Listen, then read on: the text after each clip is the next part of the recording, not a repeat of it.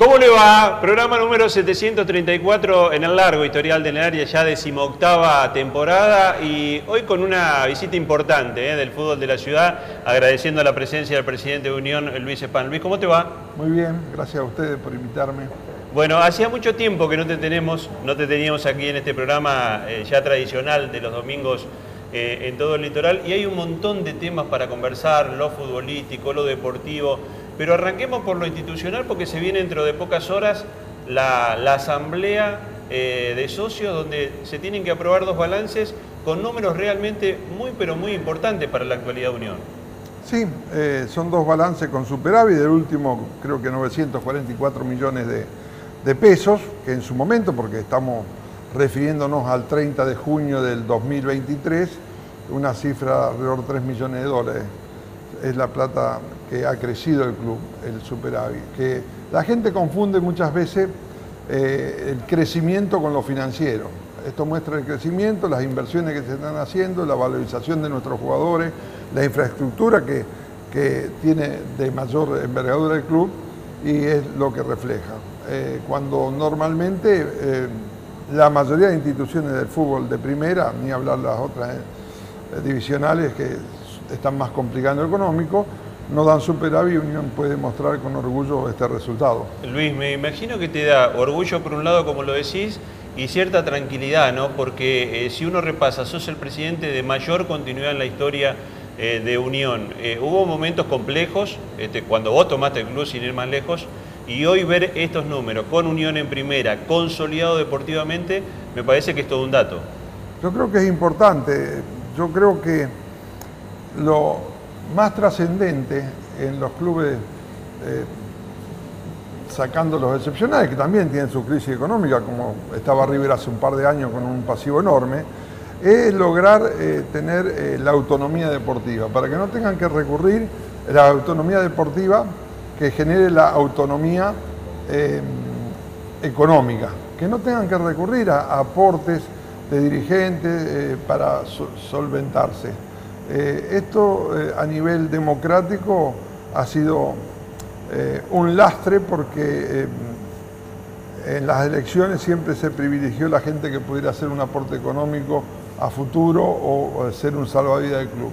El club, por cuestiones de mercado, y por cuestiones eh, financieras ha vendido en cuotas, lo cual le da una eh, viabilidad y una previsibilidad importante para eh, los próximos años. Yo creo que es la forma de, vender, no porque querramos nosotros vender en cuota, sino porque ese sistema de cuota, que está imperando en el mercado argentino, le permite a los clubes tener un horizonte de estabilidad financiera de un par de años. Háblame de esto, porque me, parece un tema interesante la, realidad de los clubes de fútbol en el marco de lo que es el país, ¿no? porque eh, todavía tenemos EPO, eh, es difícil acceder al dólar, hay que hacer toda una operatoria como lo hace cualquier empresa, vos sos un, hombre de, empresa, eh, es realmente difícil en este contexto, además con un fútbol argentino donde aparece una figura de la cantera y al poco tiempo ya quiere la transferencia o a un club grande o al exterior.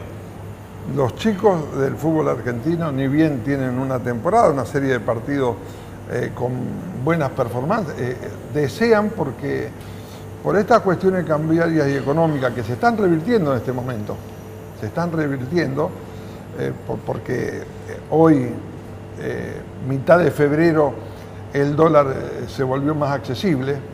Evidentemente que si llegamos a tener un dólar de 1.200 en octubre, que era monstruoso y hoy tenemos un dólar de 1.100, eh, inflación mediante se hizo mucho más accesible, va a poder tal vez acomodarse un poco mejor al ritmo de Sudamérica.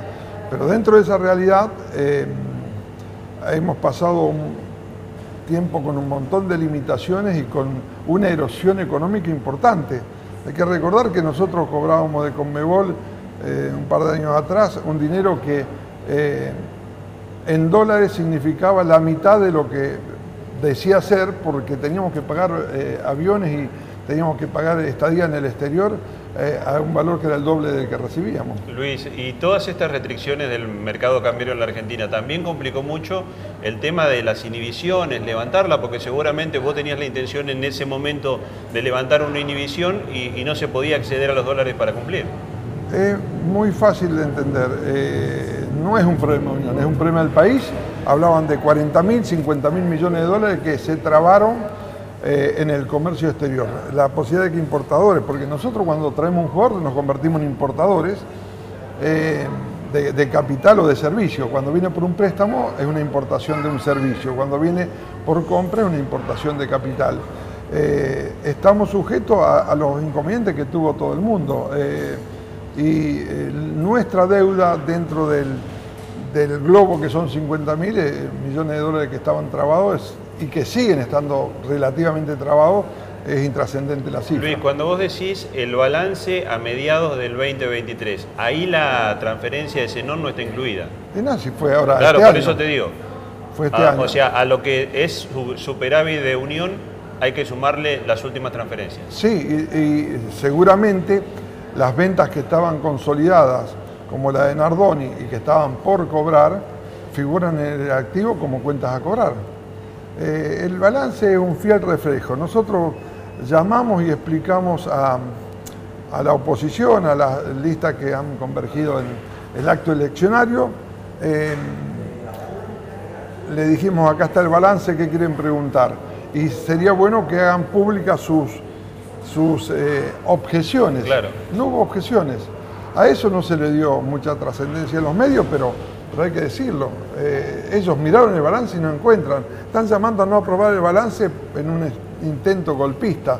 Pero creo que los unionistas se están dando cuenta, porque quisieron hacer fabulosas reuniones, creo que la última de este jueves juntó 25 personas, de las cuales eh, estaban, digamos, los ideólogos y no concurrió nadie.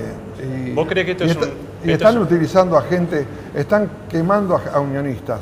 Eh, no, no deben hacer eso. Unión no debe jugar con su ídolo como involucrar a, José Luis Marzo en un llamado a, eh, sin fundamentos a cuestionar el balance, porque todos tenemos que recordar a, a José Luis Marzo desde lo, desde lo deportivo. No tenemos que mezclar su, su actividad, eh, digamos, política en, función de eh, lograr ciertos objetivos que no tienen fundamentos.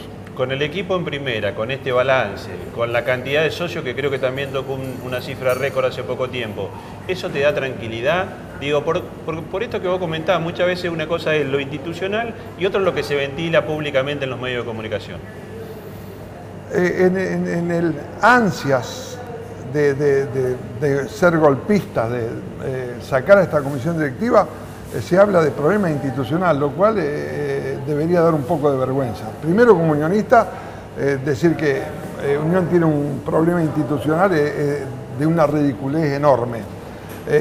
no tenemos problema de sueldo en un club que históricamente en las últimas cuatro décadas pasó la mitad de los tiempos pagando fuera de término a su personal porque siempre fue así.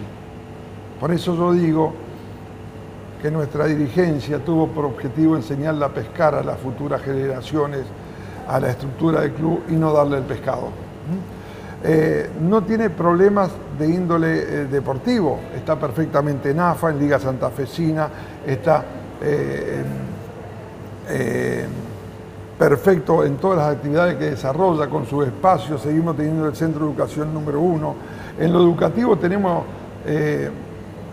un plan para satisfacer eh, cuando nuestra escuela está jerarquizada y hay una demanda de eh, asientos muy superior a nuestras posibilidades, llevarlo en toda esta década de 900 alumnos a 1600.